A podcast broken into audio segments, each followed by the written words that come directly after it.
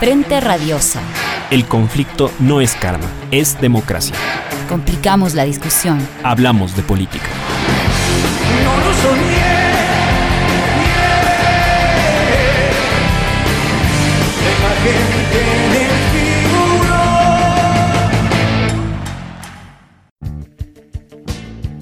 Hola con todos y con todas, bienvenidos nuevamente a Frente Radiosa, a este nuestro programa número 50.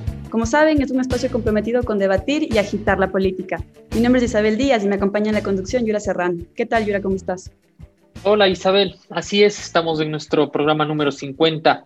Saludamos a toda la audiencia de Pichincha Universal a través del dial 95.3 FM y 94.5 para el noroccidente de la provincia de Pichincha, así como también para parte de la provincia de Santo Domingo, Esmeraldas y Manabí.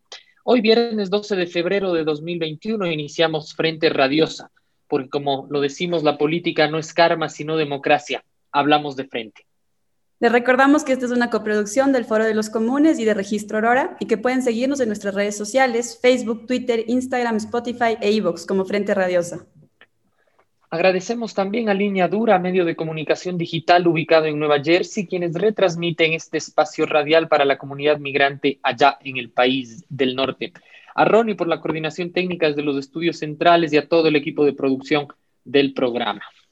Así es. Esta tarde, aunque los resultados electorales todavía no son definitivos, hay suficiente margen para preguntarnos sobre los grandes ganadores y perdedores de los comicios celebrados en Ecuador el domingo pasado. Para conversar al respecto, nos acompañan Mauro Andino, especialista electoral, Adoración Guamán, profesora de Derecho e investigadora, y Leonardo Arias, especialista en estudios urbanos. Como en toda ley electoral, los resultados obtenidos del pasado 7 de febrero nos obligan a cuestionarnos sobre los grandes ganadores y perdedores de la contienda, como lo decíamos al inicio. A pesar de los múltiples ataques a la vida política de su organización, el candidato de la Revolución Ciudadana, Andrés Arauz, obtuvo un holgado primer lugar con más del 32% de los votos. Sin embargo, ello no le alcanzó para ganar en una primera vuelta. En términos territoriales, el más importante avance es el crecimiento en votación en Guayas, Los Ríos, Esmeraldas, la confirmación de su bastión, Manabí, y sin embargo retrocede notablemente en provincias como Pichincha y Azuay. En la Asamblea Nacional, la alianza Unión por la Esperanza, por la que se candidatizó Andrés Arauz y Carlos Rabascal, se aproximaría a las 50 curules y se consolida así como la primera minoría. Por su parte, Guillermo Lazo y Yacu Pérez disputan muy de cerca el segundo lugar en medio de apresuradas denuncias de fraude y amenazas de movilización por parte del movimiento indígena e igualmente rápidos acuerdos a nivel de candidatos para llamar a un reconteo con horizontes de apoyo mutuo en segunda vuelta. Acuerdo al que se sumaría además Javier Herbas, quien obtuvo casi 16% de los votos y ha dejado entrever que apoyará un pacto de gobernabilidad para impedir el retorno del correísmo. De confirmarse la tendencia actual, Lazo será quien pase a la segunda vuelta. Ello no quita que el actual modelo neoliberal autoritario, del cual es figura, sea el gran perdedor de las elecciones, pues la gran alianza de las derechas ecuatorianas puja voto a voto para bordear los 20 puntos, mientras que en 2017, aunque por separado, Creo y el Partido Social Cristiano alcanzaron el 44% de los votos. Asimismo, la pérdida en el número de curules de las dos fuerzas es evidencia de su retroceso. Parece evidente entonces que la mayor parte de la ciudadanía los castiga por su cercanía al gobierno de Moreno. Así las cosas, la energía parece confluir hacia un centro compuesto por los electores de Herbas y Yacu, que, más allá de las declaraciones y endosos de los candidatos, todavía tienen que decidir su voto en una segunda ronda. En el caso de Yacu, el movimiento indígena ha sido enfático en conectar su victoria con el legado de octubre y con la fuerte organización territorial en las provincias de la Sierra, a lo que podría sumarse una clase medio urbana cercana al mundo de las ONGs y a las intermediaciones desde la sociedad civil para la expansión de derechos, particularmente de corte ambiental. En estas condiciones, quizás el voto de Herbas es el que resulta más enigmático, por lo novedoso y fresco de su campaña, el revival de la ID y sus guiños a la agenda de derechos en tema de género. En este escenario nos preguntamos si los llamados de Arauz para conformar un bloque que incluya tanto al progresismo, la unidad plurinacional, así como a la socialdemocracia que el propio ha denominado, podrán imponerse a la cruzada descorreizadora a la que todavía llaman algunos de sus antagonistas. Si los resultados electorales nos dejan un país con marcadas divisiones regionales e ideológicas, si las ideas del cambio y lo nuevo son las que triunfaron en esta campaña o si el triunfo es de la resistencia sostenida y coherente frente al autoritarismo neoliberal. De esto y más charlamos esta tarde en Frente Radiosa. Bienvenidos, bienvenidas. Política de frente, porque la política es cambio y conflicto.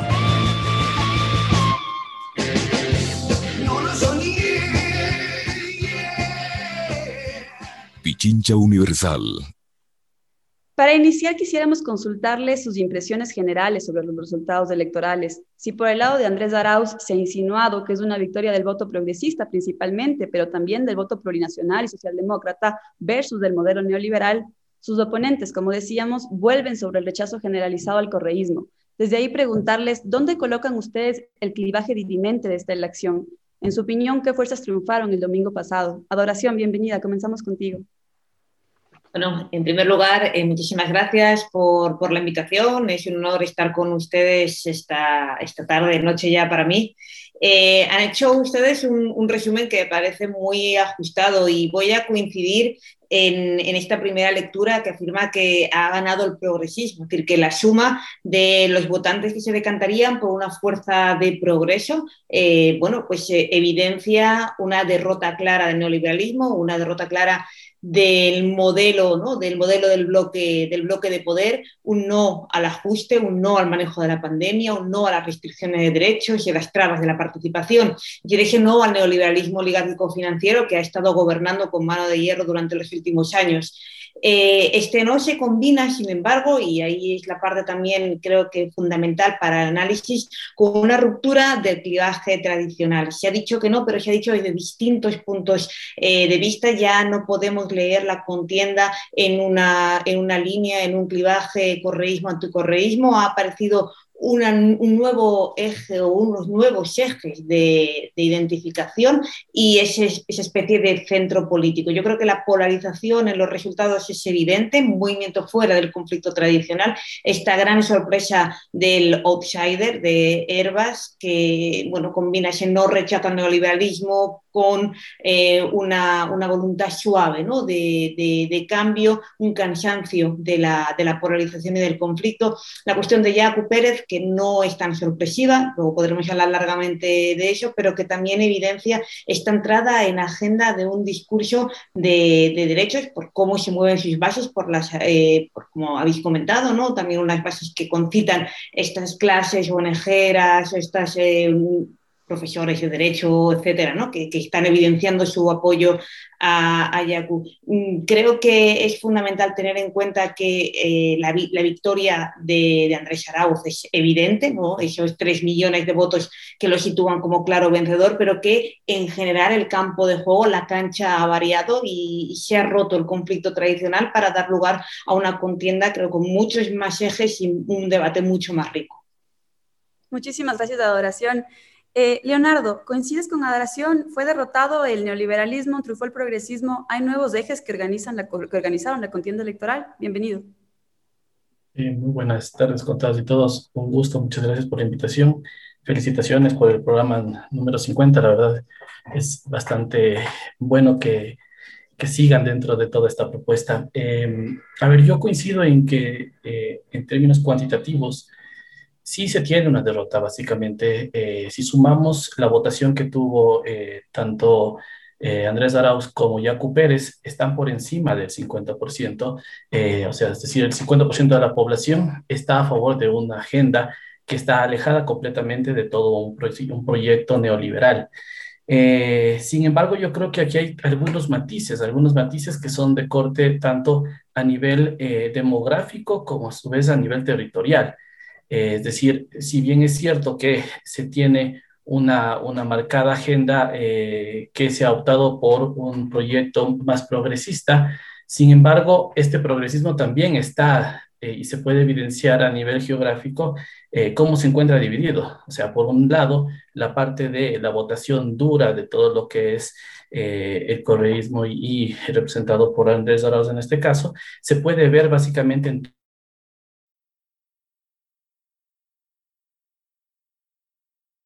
dos candidatos, eh, mientras que la parte de eh, eh, básicamente concentrada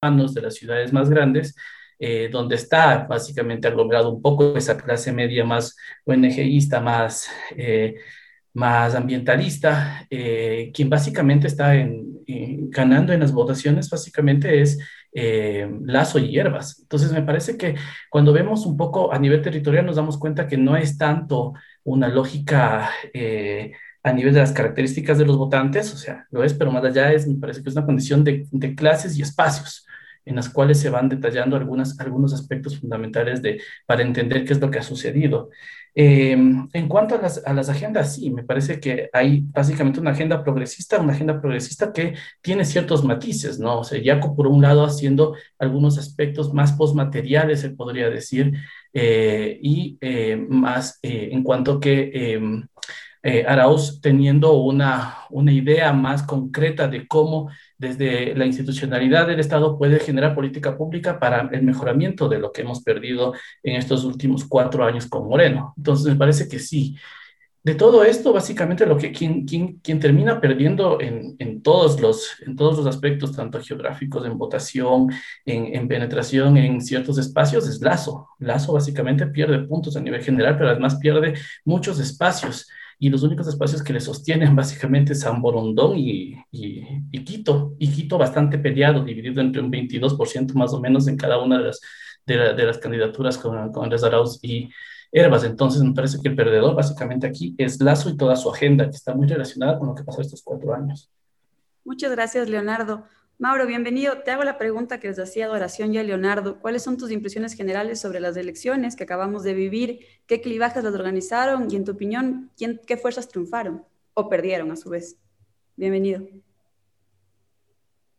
Buenas tardes, Isabel. Un saludo cordial para ti, para Yuri y por supuesto para los colegas de, del panel y para todos quienes nos miran y nos, y nos escuchan.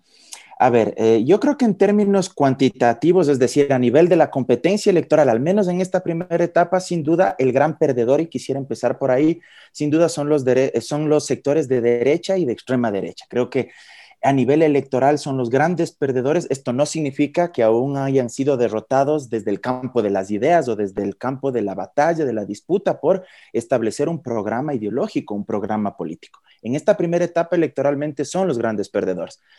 Por eso decía yo, cuantitativamente es así, los números de eso reflejan. Aproximadamente un 70% del electorado se alinea dentro de este gran paraguas o dentro de este gran espectro que uno podría denominarlo progresismo. Y claro, dentro de ese gran paraguas uno debe matizar, porque ciertamente la socialdemocracia de la izquierda democrática en nuestro país no es igual a la izquierda ecologista, ambientalista, antiminería que, que de alguna manera encarna Yacu Pérez, ni esa izquierda ambientalista es lo mismo que la izquierda de políticas redistributivas en materia de distribución, valga la redundancia, de riqueza, en materia de política fiscal, de carga impositiva para aquellos que más ganan, que de alguna manera encarna Andrés Arauz altos niveles de inversión pública, en fin, o sea, creo que hay que matizar, pero más allá incluso de esas contradicciones o de esos antagonismos que pueden tener eh, los líderes de estas organizaciones políticas o de estas cúpulas partidarias, sin duda el mensaje en general que el electorado ecuatoriano le está dando a la clase política es, estamos en contra de las políticas neoliberales, de las políticas de ajuste estructural, del despido de servidores públicos, de estamos también no solo en contra, sino reivindicando a través de nuestro derecho al sufragio, estamos reivindicando a través de nuestra indignación el mal manejo de la pandemia y el mal manejo del sistema de salud pública, de lo que se vivió eh, durante el año pasado. Entonces, me parece que, que hay estos elementos ahí. Indudablemente, el gran ganador, sin duda, sigue siendo Andrés Arauz, más allá de lo que se pueda decir y, digamos, lo que se puede denominar la revolución ciudadana. Más allá de que puede haber existido cierto desencanto, desilusión en los sectores de la Revolución Ciudadana porque ciertamente me parece que tenían la proyección de ganar en una sola vuelta, o al menos existía esa ilusión. Pero digo, si uno analiza el contexto general, es decir, todas las condicionantes, los hechos que rodearon a esa candidatura, desde que estuvieron a punto de ser proscritos como candidatos, primero él, después de su binomio Carlos Rabascal, eh, tuvieron que participar con una organización política casi, casi que prestada, porque la organización política Compromiso Social, con la que también habían actuado igual, casi, casi que de forma eh, temporal o transitoria, porque ya no era Alianza País. Digo, si uno analiza todas esas circunstancias y con todos los medios de comunicación hegemónicos, con un relato y una narrativa discursiva de día, tarde y noche de que vamos a hacer Venezuela, de que se va a caer la dolarización una semana antes de ese periodicazo de esta revista Semana, diciendo que ha existido un financiamiento irregular de la campaña. O sea, digo, si con todos esos andamiajes encima, intentando construir un, relato hegemónico en la opinión pública, pero a pesar de eso, sacas del 32% y quieras o no, digo, otra discusión es el hecho de si eh, está bien o no anclarse en el liderazgo único de un actor político. Hay aspectos a favor, aspectos en contra, pero digo, más allá de eso, si le tienes a Correa en Bélgica y haciendo campaña desde Twitter y Facebook, no en territorio, y con todo eso sacas del 32%, sin duda creo que eres el gran ganador de la contienda electoral, ¿verdad? Ahora, el tema de Herbas creo que eh, es ganador porque creo que en ese contexto de 16 opciones políticas logró anclar su campaña en redes sociales por el gran número de opciones políticas y porque además estamos viviendo pandemia. Digo, si es que habría sido una campaña tradicional en la que tú puedes hacer campaña de tierra, en territorio, puerta a puerta, eh, con concentraciones masivas, en contacto con el electorado, muy probablemente el escenario habría sido distinto también para él. Entonces, creo que el contexto le fue favorable en función de la estrategia que sin duda la aplicó de forma inteligente. Pero creo que en el caso puntual de él, empieza a jugar mal sus cartas en el post primera vuelta, porque creo que un gran porcentaje del electorado de él confió en él porque de alguna manera encarnó ese discurso que rompió con esa dicotomía correísmo-anticorreísmo, es decir, un segmento importante del electorado que quería, que quería salir de esa rueda. Y de alguna manera él lo, lo, captura y lo capitaliza. Y creo que comete errores al entrar en esa lógica y al engranarse justamente en esa vieja disputa que era correísmo versus los sectores conservadores o de, o de derecha de este país. Y en el caso de Pérez, pues me parece que ahí aglutina algunas cuestiones, ¿no? Del tema ambiental, estas reivindicaciones de nuevas causas sociales también que creo yo recogen muchos sectores de la sociedad, pero coincidiría con algo que mencionaron los colegas aquí. Eh, creo que también representa muchas demandas de los sectores más empobrecidos, más desplazados de la sociedad. Y ahí uno evidencia el, el voto eh, tan homogéneo, ¿no? Eh, Yacu en la sierra, eh, Arauz en la costa, creo que ahí hay otro clivaje. la revolución ciudadana creo que se hizo muy, muy costeño, no de ahora, sino ya desde hace algunos años atrás, y de alguna manera ahora Pérez encarna ese voto de, la sierra. Y, hay un reflujo de la izquierda democrática que le erosiona Lazo finalmente en la sierra, que era donde tenía su mayor capital político. Gracias, eh, Mauro. Quizás sobre este último punto, eh, dialogar también con, con el resto de, panelistas. Tanto Leonardo como Adoración han insistido un poco también en cómo leer eh, este, este, este triunfo en, digamos, en primera lectura de gran campo, que se le puede denominar progresista o al menos antineoliberal, porque por los matices que presenta pueden encontrarse también diferencias de alguna manera sustanciales entre, entre, entre estas al menos tres fuerzas. Eh, adoración, eh, preguntarte a ti, pensando eh, en una de las ideas que se trató de posicionar durante esta semana, que inclusive la primera declaración de Guillermo Lazo el domingo es el 65% de la población le ha dicho no al correísmo.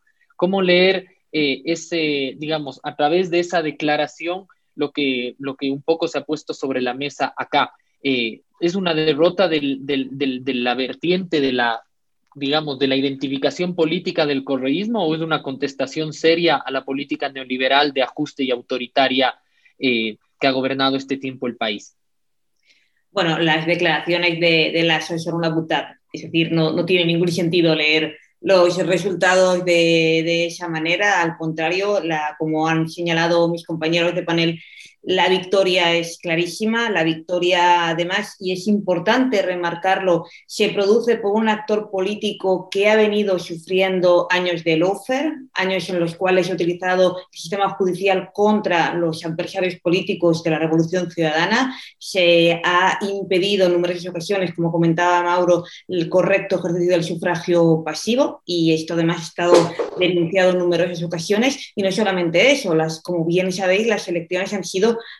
en cierta manera cocinadas con un cambio de la ley electoral, con distintas eh, estrategias del CNE que, han, si no han dificultado han tendido a no promocionar la correcta participación política por igual de todas las fuerzas. Y con toda esta situación, eh, creo que hay que poner de, relieve la magnífica campaña del candidato, de los candidatos del binomio eh, Araurra Bascal y la campaña en territorio que, han realizado hasta llegar a, esos 3 millones de votos. Eh, pasando con mucho al segundo candidato. Si lo leyéramos en sentido contrario, podríamos afirmar que la gran, abrumadora gran mayoría de, los electores del país han dicho no a, a, Lasso y han dicho no a la derecha. Por tanto, creo que ahora es fundamental eh, fijarse en estos dos aspectos, una contundente eh, victoria del binomio Araura-Bascar, una contundente victoria de su propuesta, de como decían los compañeros, esta, esta, izquierda que apela a la justicia social, esta izquierda redistributiva, esta izquierda que aboga por un Estado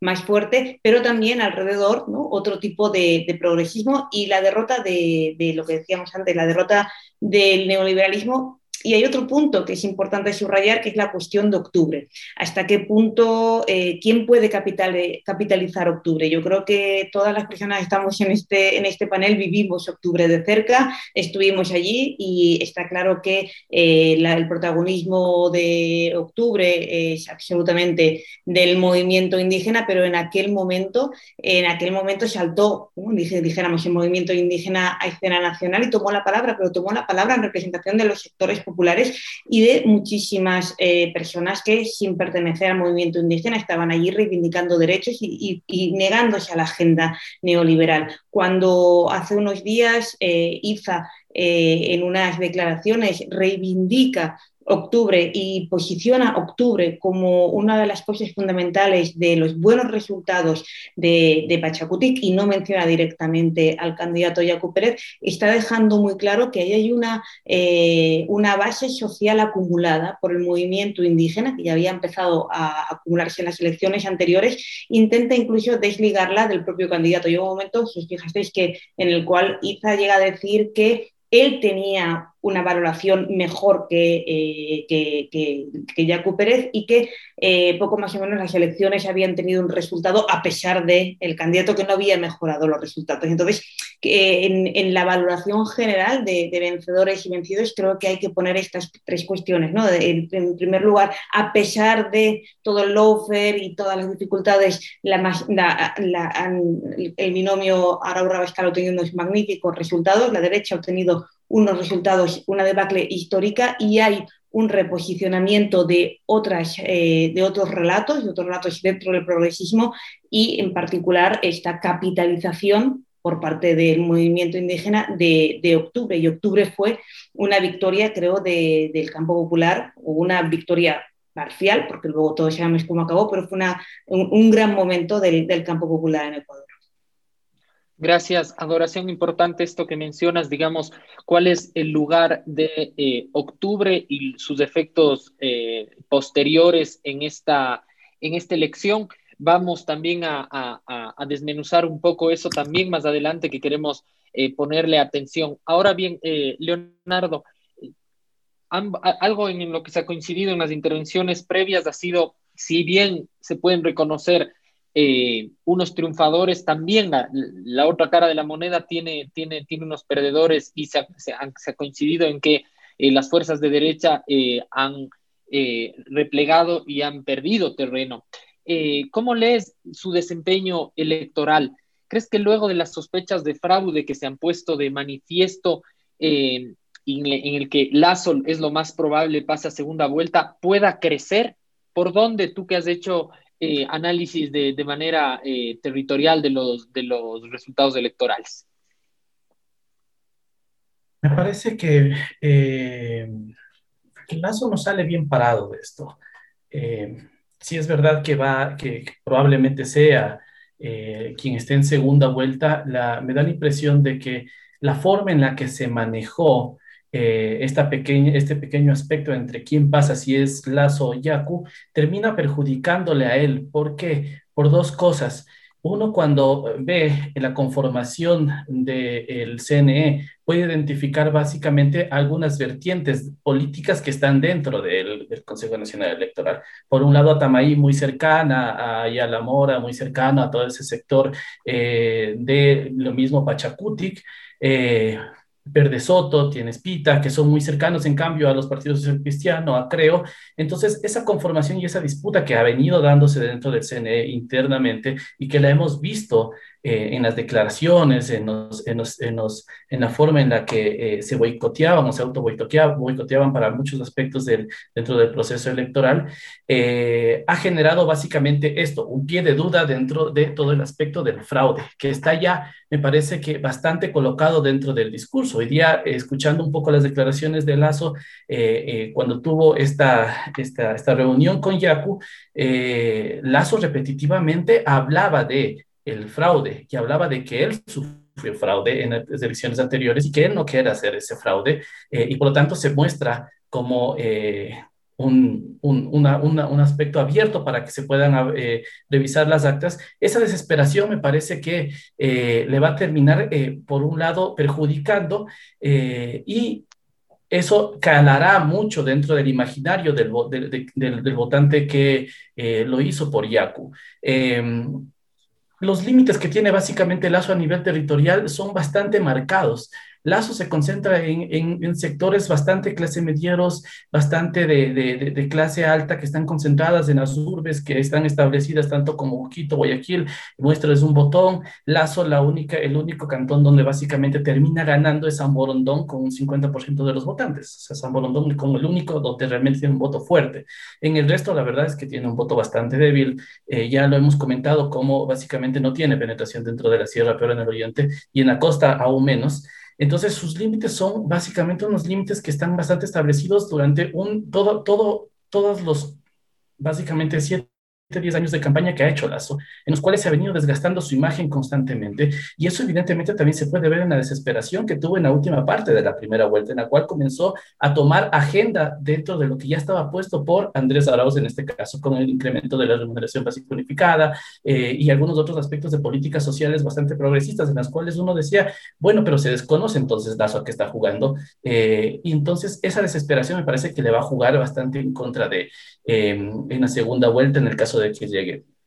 Ahora, me parece que eh, más allá de los límites que se tiene dentro de los aspectos o, territoriales, me parece que eh, el discurso de Lazo todavía sigue marcado en el correísmo anticorreísmo.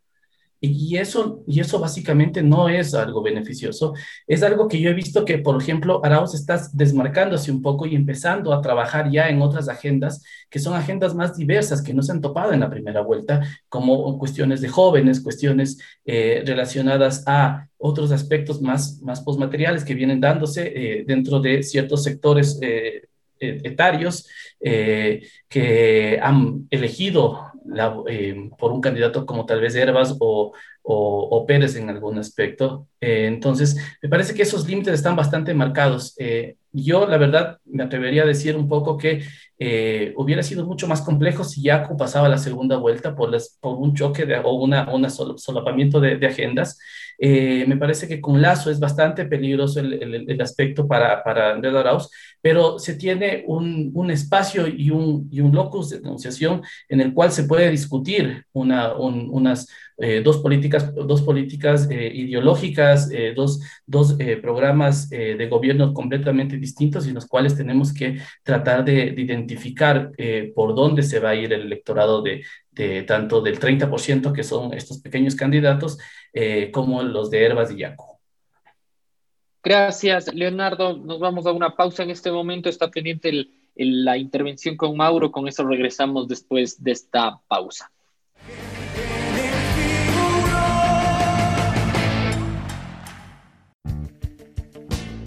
Volvemos con más de Frente Radiosa. Eh, Mauro, nos habíamos eh, quedado pendientes de tu intervención y queríamos de alguna manera retomar algo que Leonardo acababa de, mencionar. Esto sobre lo que ha ocurrido un poco hoy día, que, que generó, digamos, atención en cuanto a el diálogo de el, candidato Lazo y el candidato Pérez eh, por esta, esta polémica respecto a las supuestas denuncias de fraude. ¿Cómo es que llegamos a esta instancia en la que se debate con cámaras y formatos de debate el modo en el que se deben revisar las actas eh, y se deben, digamos, de alguna manera impugnar los resultados? ¿Qué esperar de la autoridad electoral mientras se dirime el segundo lugar y de cara a la segunda vuelta? Mira, creo que lo que hoy vimos es el fiel reflejo de una institucionalidad absolutamente destrozada. O sea, realmente hoy presenciamos un show vergonzoso, y lo digo así con todas sus letras, porque se supone que era una reunión y ojo, no era ni siquiera una sesión oficial, porque eso hay que dejarlo en claro, no era una sesión del Pleno del CNE, sino que más bien, digamos, era un espacio de carácter político para tratar de encauzar y encontrarle una salida institucional a este conflicto, ¿verdad? Entonces, digamos, era una, una sesión por fuera del, del orden reglamentario legal del Consejo Nacional Electoral. Y realmente en lo que se convirtió es en lo que tú mencionaste, un debate entre el segundo y el tercero de la primera vuelta electoral. O sea, sin ningún tipo de orden, la conducción de la sesión por parte de la presidenta del órgano colegiado, pero absolutamente eh, vergonzoso. Eh, al final terminaron, antes de irse al receso, eh, terminaron en gritos, en, en, fin, o sea, una serie de acusaciones. creo que de alguna manera fue valioso para que de una vez por todas se desnuden cada uno en las posiciones, porque hubo un momento de este debate, entre comillas, que Lazo intentó ponerlo en, su campo, pues a, a, Yacu Pérez. O sea, trató en un momento de decirle que, dado que ambos son claramente anticorreístas, pues que eso prácticamente los hacía iguales, incluso en términos ideológicos. Y me parece que alguien por ahí le, le dijo a Yacu Pérez, oye, eh, esto te está perjudicando porque te está llevando al terreno de él. O sea, prácticamente está diciendo que son iguales en términos ideológicos, de reivindicaciones, de causas, de luchas. Y ahí es cuando, de alguna manera, Yacu Pérez le hinca, le pincha a Lazo y, se da lo que se da, ¿no? Pues este debate. Y, podríamos mencionar no solo problemas eh, de carácter político de lo de hoy, hay una serie de errores procedimentales, jurídicos. ¿Dónde se origina este tema, por ejemplo?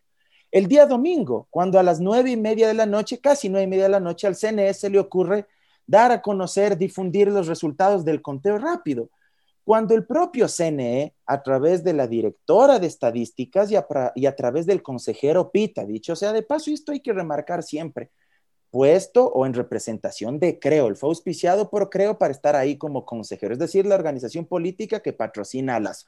Él estaba a cargo de este tema del sistema de conteo rápido. Él y la directora de estadística habían dicho varios días atrás que si la diferencia era muy pequeña, no se iba a difundir.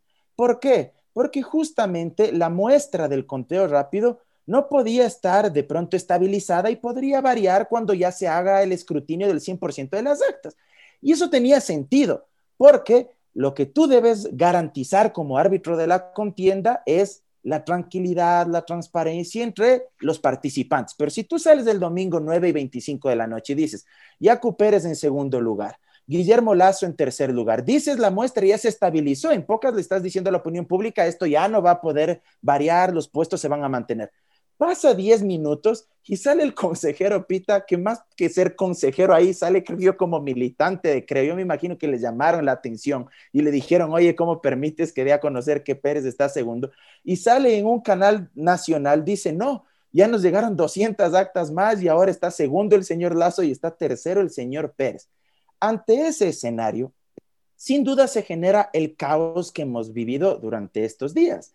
Entonces digo, eh, hay problemas políticos, institucionales, hay problemas jurídicos también, porque ahí se hicieron una serie de pedidos que no tenían ningún sustento en función del código de la democracia. O sea, un rato al señor Pérez se le ocurrió plantear que, bueno, si no me aceptan el reconteo y la reapertura de las urnas que yo estoy pidiendo, entonces les doy una solución salomónica. ¿Y cuál era la solución salomónica? Repitamos las elecciones en Guayas, sin campaña política. O sea, pero aquí se le puede ocurrir eso. Repitamos las elecciones en Guayas, o sea, y, y volvamos a hacer ahí las elecciones y ahí definimos quién mismo pasa. O sea, oiga, hay 14 participantes más que compitieron, hay un participante que sacó más de 3 millones de votos, o sea, no es que porque yo siento que me están perjudicando, yo puedo pedir nomás que en cualquier lado se hagan nuevamente las elecciones.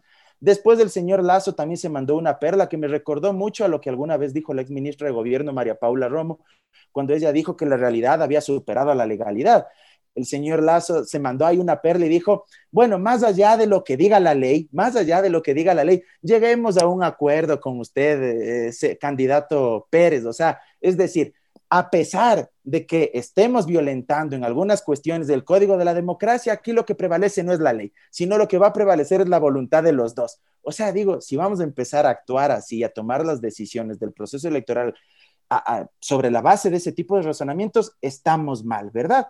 Ahora, esto yo creo que en lo político igual le va a traer cola a Lazo principalmente, porque si en este recuento de los votos que se haga en estas 16 provincias que aún no están definidas cuáles, ¿sí? Solo ha quedado claro que es Guayas el 100% y el 50% de las urnas de 16 provincias, pero no, no, no se definió cuáles y habrá que ver qué instructivo aprueban también. Y ese va a ser otro conflicto, porque ese instructivo define la parte operativa, la parte metodológica de cómo se va a hacer ese, ese recuento.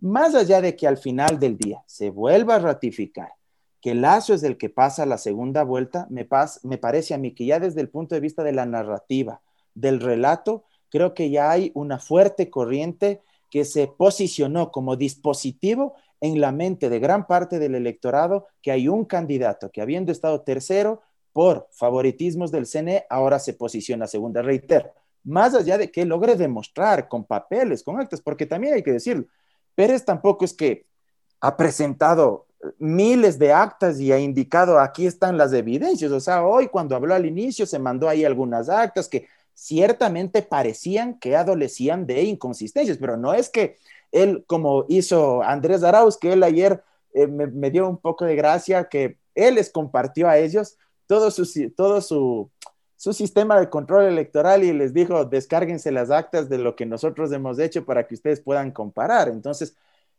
igual creo yo va a salir fauleado políticamente, digo yo, e, en su capital y en su músculo político Lazo, porque muchos sectores van a creer que el CNE le terminó por favorecer y ese relato del fraude, vean ustedes esta paradoja, él posicionó esto hace cuatro años y cuatro años después ahora esto como boomerang le regresa a él. Entonces, veamos si logra sacudirse de esto porque yo creo que va a quedar esto instalado en muchos sectores de la sociedad.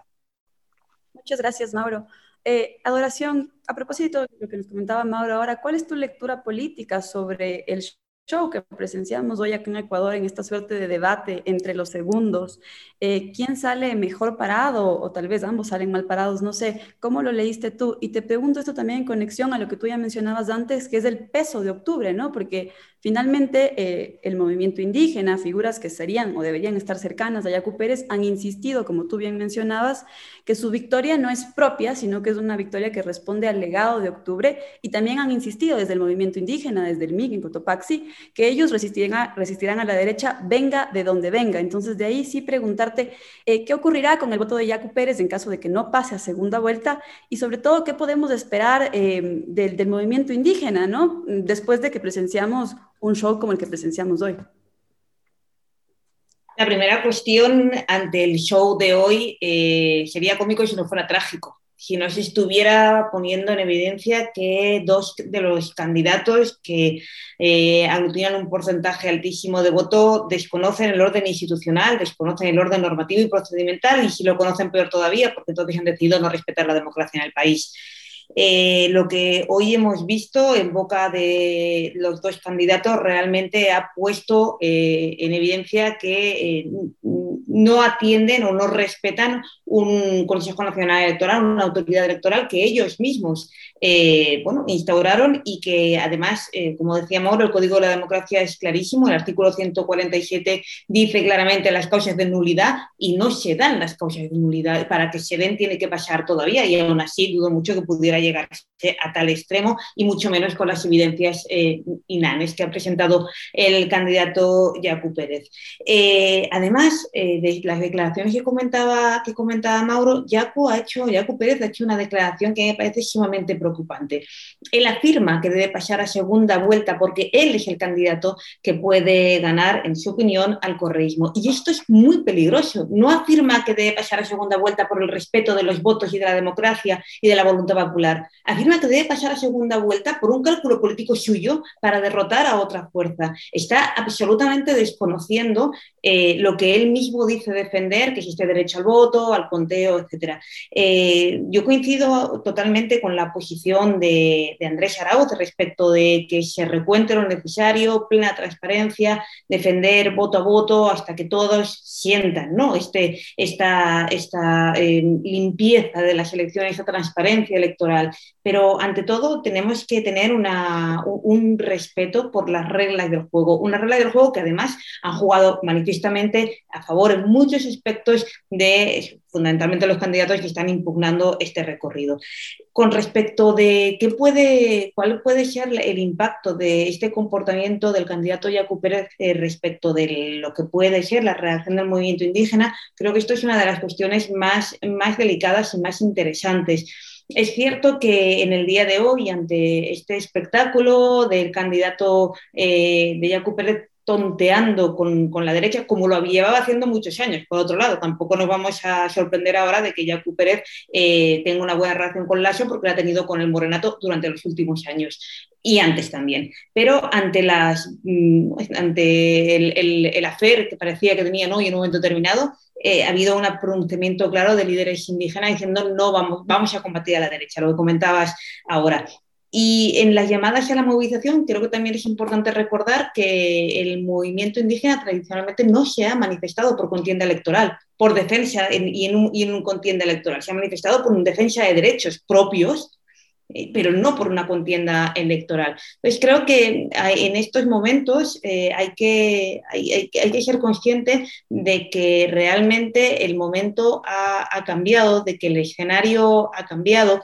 Hoy eh, publicaban, lo, publicaba un, artículo, creo que era José Figueroa, que decía que es indispensable en estos momentos reconocer que los resultados dan, ¿no? evidencian que cualquier gobernabilidad en el Ecuador actual Mm, tiene que hacerse eh, eh, respetando y valorando la participación activa de los sectores populares y del movimiento indígena. Y además hay temas que tienen que situar en agenda y discutir de manera, eh, de manera intensa, como es el, momento post-extractivista, la estrategia de participación igualitaria de los pueblos y nacionalidades, los derechos sociales y políticos nacionales y, las diferentes culturales. Todo esto tiene que impregnar un discurso orientado a generar esa mayoría social que pueda ganar eh, las elecciones en base a esta suma progresista eh, y en base a esta agenda de derechos de derechos humanos y de derechos de la, de la naturaleza. Y por supuesto, por parte del, del, movimiento indígena, eh,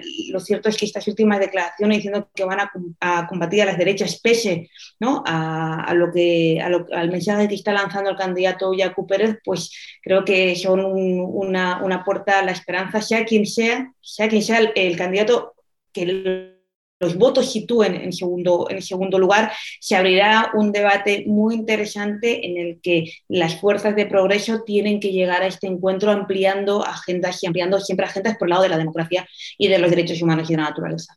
Muchas gracias, Adoración. Leonardo, tú que has estudiado un poco la distribución del voto a nivel territorial, corrígeme si me equivoco, pero Yacu Pérez gana en las provincias donde, donde hay mayor incidencia de pobreza. Eh, en ese sentido, preguntarte eh, ¿Cómo lees tú, que puede ser, o cuál es tu opinión sobre el posible comportamiento de los directores de Yacu Pérez de cara a una segunda vuelta en la que probablemente no estará? Eh, y sobre todo tomando en cuenta este posible pacto de gobernabilidad al que parece querer llegar con, con quien hasta hace poco se presentaba como su antagonista, o bueno, así lo decía al menos a nivel discursivo, que era Lazo. A ver, eh, creo que la votación o el, voto duro de Yacu está concentrado básicamente en la Sierra Centro, ya lo hemos dicho, pero eh, en la Sierra Centro también se concentra la gran mayoría o el gran porcentaje del movimiento indígena como tal. O sea, la, parte, la parte dura donde el movimiento indígena se encuentra localizado geográficamente es en la Sierra Centro. Entonces, me parece que ahí eh, entendiendo las tensiones que justamente planteaba Adoración, básicamente el movimiento indígena sí llamó al voto por Yacu, porque era una, una cuestión orgánica dentro de, de, su proceso. Sin embargo, creo yo que ese siempre, esa, esta, esta marcación de líneas que le va haciendo al movimiento indígena a eh, Yacu cada vez que Yacu está queriendo salirse un poco del marco en el cual ellos, con, con los que ellos me imagino que le condicionaron ciertos aspectos para su candidatura, eh, permite entender justamente que eh, hay una, una, posibilidad para que esa agenda también pueda girar en, en algún aspecto hacia un candidato que tenga eh, una agenda más específica, más acorde a lo que ellos también buscan. Sin embargo, yo creo que ahí eh, hay un reto gigante que tiene en este momento Andrés Arauz. Es cómo llegar a conectar con esos, con esos aspectos, con esas, con esas agendas, con, esos, con esas, esas organizaciones sociales, sobre todo porque hay que entender, creo yo, que y el gran reto no está en un pacto por arriba, es decir, entre los líderes específicamente de, las, de, los diferentes movimientos sociales. Es decir, yo no veo una posibilidad en la que se siente Andrés Arauz con Yacu Pérez a, conversar, a dialogar, porque básicamente Yacu no necesariamente es un vocero del movimiento indígena. Me parece que la articulación debe ir un poco más abajo, un poco eh, yendo a las bases, conversando con las bases, manejando, haciendo política con eh, diferentes organizaciones sociales, buscando compactar la agenda que tiene tal vez Arauz con, eh, con, con, con estas organizaciones sociales social, movimiento indígena, movimiento feminista, eh, con, con, la agenda de los jóvenes, eh, que me parece que ya que, que, que que Lazo no va a tener eh, una, una, posibilidad en esos aspectos, pero eso también implica un, una autocrítica desde, el mismo, desde la misma candidatura del correísmo como tal. El correísmo tiene, ya se, ya se nota que tiene un 30% de voto duro. Y eso está perfecto, pero no, no necesita el 30%, necesita más para ganar. Y eso necesita ir construyendo y tejiendo puentes para poder hacerlo. Em, eso creo que me parece que sería en segunda vuelta una cuestión bastante interesante de ver cómo se mueve políticamente. Em, por otro lado, creo que a pesar de lo que Yacu pueda hacer, eh, el movimiento indígena de base eh, tiene una, una, una fuerte postura alrededor de, y una fuerte crítica alrededor de la misma candidatura de Yacu, eh, por lo cual o bien o se abre del, del espectro de, eh, de, lo, de lo político eh, en este momento y retrocede como lo ha venido haciendo en las últimas ocasiones, guarda y resiste, o a su vez trata de ampliar más su, su base, su, su, base política como para poder construir algo más, más grande y que permita por, de, de, una vez tener una agenda mucho más progresista dentro de eh, esta segunda vuelta. Entonces me parece que ese juego va a ser lo que termine generando. Ahora, me parece a mí eh, interesantísimo cómo eh, esta, esta, esta, doble vía que tiene que manejar Andrés Arauz para poder lograr convencer a, este electorado, tanto a, a, la parte del movimiento indígena que está, está, está localizada en los sectores, en los cantones más, más, más pobres del país, como a la clase media que se fue con Herbas porque ese voto, en cambio, me parece que eh, Lazo lo tendrá un poco más fácil de captarlo eh, por las mismas condiciones en las que se tiene establecido. No lo sé hasta qué punto, porque Lazo es bastante conservador en sus aspectos y me parece que el electorado de Herbas pues, ha, venido un poco tratando de desmarcarse de, de, de o cansado de eh, las políticas o la, o la imagen o las ideas que, que, que Lazo trata de poner sobre la opinión pública. Entonces, me parece que ese juego que tenemos ahí va a ser bastante interesante de eh, ir analizando, pero sobre todo va a definir mucho de cuáles van a ser los cuatro años que se nos vienen. Es bien un Estado eh, en el cual se teja eh, una, una, agenda progresista con la cual se pueda generar procesos de, de desarrollo eh, para las poblaciones más necesitadas una cuestión bastante amplia o a su vez una agenda que básicamente lo que busca es terminar de regular todo lo que en estos cuatro años están haciendo desde los diferentes aspectos. Muchas gracias, Leonardo. Gracias, Leonardo. Para el bueno, fin del programa, sí. Sí, solo le quería hacer una pregunta a Mauro, saliéndonos justamente de, de Yacu, que bueno, lo hemos analizado bastante, y, y, más bien tomando en cuenta a Javier Herbas, que es otro de los candidatos que de alguna manera irrumpió y cuyos votantes serán disputados en esta segunda vuelta. Tú ya mencionabas al inicio del programa que finalmente su campaña llamó la atención por novedosa, por fresca, por asociada al cambio, porque usó nuevas herramientas como el TikTok, entre otras. Eh, ¿Cuál es el giro de tuerca que deben dar candidaturas como la de Arauz o probablemente la de Lazo para interpelar ese tipo de electores, Mauro? Empezaré diciendo que sin duda fue creativa la campaña de Herbas, lo cual no significa que uno deba reducir la política y el debate y la discusión únicamente al TikTok. Por eso yo decía, en esta primera vuelta creo que él tuvo de alguna manera una ventaja, porque al existir gran cantidad de candidatos, sin duda alguna, y al diferenciarse él en su estrategia comunicacional a nivel digital, pudo salir de todo ese, ese gran paquete, ese gran canasto de, opciones políticas, ¿verdad? Pero ahora, digamos, respecto de lo que tú ya me, planteas, eh, es, bien, eh, digamos, chistoso, ¿no? Escucharles a, los adversarios. Y hoy día en este debate, entre comillas, que se dio ahí en el CNE, no te ofrecen pues un proyecto de país ni miran hacia el futuro, ni te ofrecen un proyecto de desarrollo. El proyecto de desarrollo que te ofrecen es evitar que regrese el correísmo. O sea, e, ese es el proyecto de país que, lo enmarcan, esa es, digamos, la narrativa discursiva de ellos. Eh, y, realmente eso es peligrosísimo para la democracia, eso es lo triste para el país, para los sectores más, más precarizados, eh, más desposeídos de la sociedad, porque no te están hablando de educación, no te están hablando de salud, no te están hablando de derechos sociales, económicos, ambientales, sino que lo que te hablan es, yo soy la mejor opción para evitar que regrese el correísmo. Entonces, bajo esa lógica, ya que ellos lo plantean así, digamos, la disputa eh, por el relato lo plantean así, me parece que aquí uno de los elementos claves es tratar de articular un discurso que mire hacia adelante, que mire hacia el futuro y dejar, utilizando una metáfora, si ustedes me permiten, dejar ese discurso de los retrovisores y utilizar un discurso del parabrisas. ¿A qué me refiero? Los retrovisores sin duda te sirven en el auto cuando tú estás conduciendo en determinados momentos para regresar a ver atrás y que no vayas a cometer un error ni te vayas a chocar, ¿verdad? O te vayas a raspar. Y sin duda regresar a, ver hacia el pasado es importante, justamente para saber qué se hizo bien, qué se hizo mal, corregir o ratificarlo. Pero sin duda lo más importante es el parabrisas, pues porque te permite mirar hacia adelante, o sea, te permite advertir el horizonte. Y creo que eso es lo que quiere la gente este rato, incluso para capitalizar a sectores como los de Herbas que tú, que tú consultabas. Porque, mm, reitero, creo que un segmento importante de ese electorado, y yo diría que incluso un segmento del de Pérez, que muy probablemente no pase a segunda vuelta, ¿sí? No solo porque se ratifiquen las actas o en los votos que ganó Lazo, sino porque hay todo un andamiaje institucional ahí que va a querer que, que Lazo gane, ¿verdad? Ya. Eh, pero creo que segmentos importantes de, esos candidatos querían salir de esa dicotomía, de ese antagonismo, eh, correísmo versus anticorreísmo. Y si tú les planteas un discurso de futuro, creo que puedes captar ahí eh, ese electorado. Creo también que hay que tratar de ir limando asperezas o ir superando progresivamente, porque esto no va a ser de un rato para el otro, esas contradicciones que también tiene la revolución ciudadana.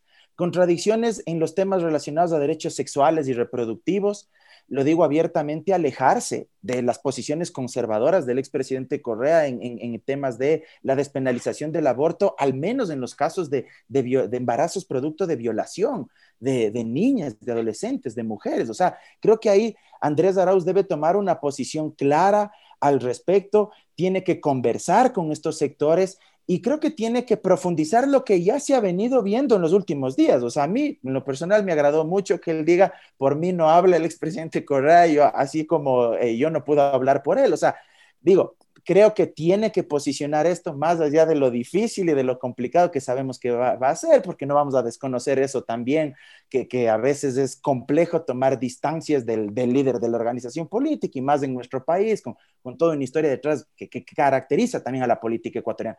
Pero creo que Andrés Arauz debe mostrar identidad política propia, músculo político propio, dejar de ser de alguna manera lo que se le ha dicho, únicamente el candidato de Correa para ser Andrés Arauz, el que va a gobernar el país y el que va a tomar las decisiones eh, por iniciativa propia. Y creo que eso es fundamental. Dejar a un lado esas posiciones conservadoras, creo por supuesto también que va a tener mayores posibilidades desde lo técnico, sin que yo quiera decir que el debate político es meramente tecnocrático, porque yo creo que hace falta sustento, contenido, pero también emotividad. Y, finalmente la campaña electoral no deja de ser eso, una guerra de emociones. Pero creo que va a sacar ventaja en esta segunda vuelta su perfil profesional, el hecho de ser economista, de, de, ser estudiante de doctorado, de tener una amplia formación profesional, experiencia en la administración pública. ¿Por qué? Porque a diferencia de la primera vuelta donde había 16 binomios y hay mucho ruido en la campaña, porque hay 16 propuestas, entre comillas, pero hay un montón de voceros y un montón de opciones políticas ahí dispersas. Ahora la disputa se polariza entre dos, pues. La disputa se parte entre dos opciones. Y si es que es contra Lazo, Yo digo, hay más ventajas todavía, porque ahí es cuando tú tienes chance para posicionar sobre la mesa de discusión dos visiones distintas del mundo, dos visiones de Estado, de sociedad, de la gente diferentes. Y ahí su formación profesional, su talante como exministro, en fin, le Clarísimo esto, esto, que, esto que planteas, Mauro, te corto ahí porque quisiéramos cerrar con eh, adoración. Nos queda, nos queda justo un minuto antes de cerrar el programa Adoración y teníamos algunas ideas que se nos quedaban. Fundamentalmente, eh, atendiéndonos a las tendencias actuales en las que la segunda vuelta será Lazo-Arauz. ¿Cuáles son los votos entonces que deben ser disputados por, por ambas candidaturas? Unas pistas nos daba ya Mauro. ¿Qué tienen que hacer las candidaturas para acumular? Porque no la tienen fácil ninguna de las dos de las que se presentan. Sí, bueno, en primer lugar, eh, desde el punto de vista de la candidatura de, progreso, creo que hay que ampliar, como, como, comentaba un poco Mauro, ¿no? ampliar el discurso hacia el campo de los derechos, ampliar hacia un diálogo permanente y un reconocimiento claro al movimiento indígena, volver a hablar de, octubre, volver a eh, un diálogo con las bases, un diálogo entre las bases en territorio y fundamentalmente esta agenda de ecología el antiactivismo, empresas, derechos humanos, derechos sexuales y reproductivos, todo esto creo que va a enriquecer muchísimo la campaña porque es la única manera de que estas fuerzas de progreso vayan sumando y consigan realmente darle al Ecuador lo que necesita, es un gobierno capaz de sacar al país de los largos años de oscuridad donde nos ha sometido el neoliberalismo. Por el otro lado, creo que la agenda de la SO está clara. Él no ha variado un ápice su agenda, su programa, su proyecto y el neoliberalismo clásico de la derecha dura y ortodoxa. Entonces va a ir a buscar a su caladero de votos tradicional y a los que pueda eh, pues arrastrar de, de, que, bueno, pues eh, seguramente frente el eje correísmo-anticorreísmo, que será lo que explotará la SO, pues se, se posicionará. Yo creo que la SO va a explotar ese eje, anticorreísmo-correísmo, y que desde luego Andrés, que se ha demostrado como un gran candidato, Andrés Araut y Carlos Abascal, como un gran binomio, alejado ya de todo lo que podría ser una única línea, ¿no? que es el correísmo Correa. Andrés está demostrando como un gran candidato y un gran binomio y eso es lo que tiene que, que ese proyecto de futuro de país eh, en colectivo. Gracias, Adoración. Sin duda se nos quedan múltiples ideas interrogantes, además, para tratar, eh, pero se nos ha agotado el tiempo. Eh, agradecemos nuevamente a nuestros panelistas, a la audiencia que nos sigue todas las semanas en Frente Radiosa. Eh, y les invitamos para que nos sigan en el próximo programa. Esto ha sido todo. Gracias a ustedes, gracias Isabel. Una coproducción del Foro de los Comunes, Registro Aurora y Ecuador para Largo.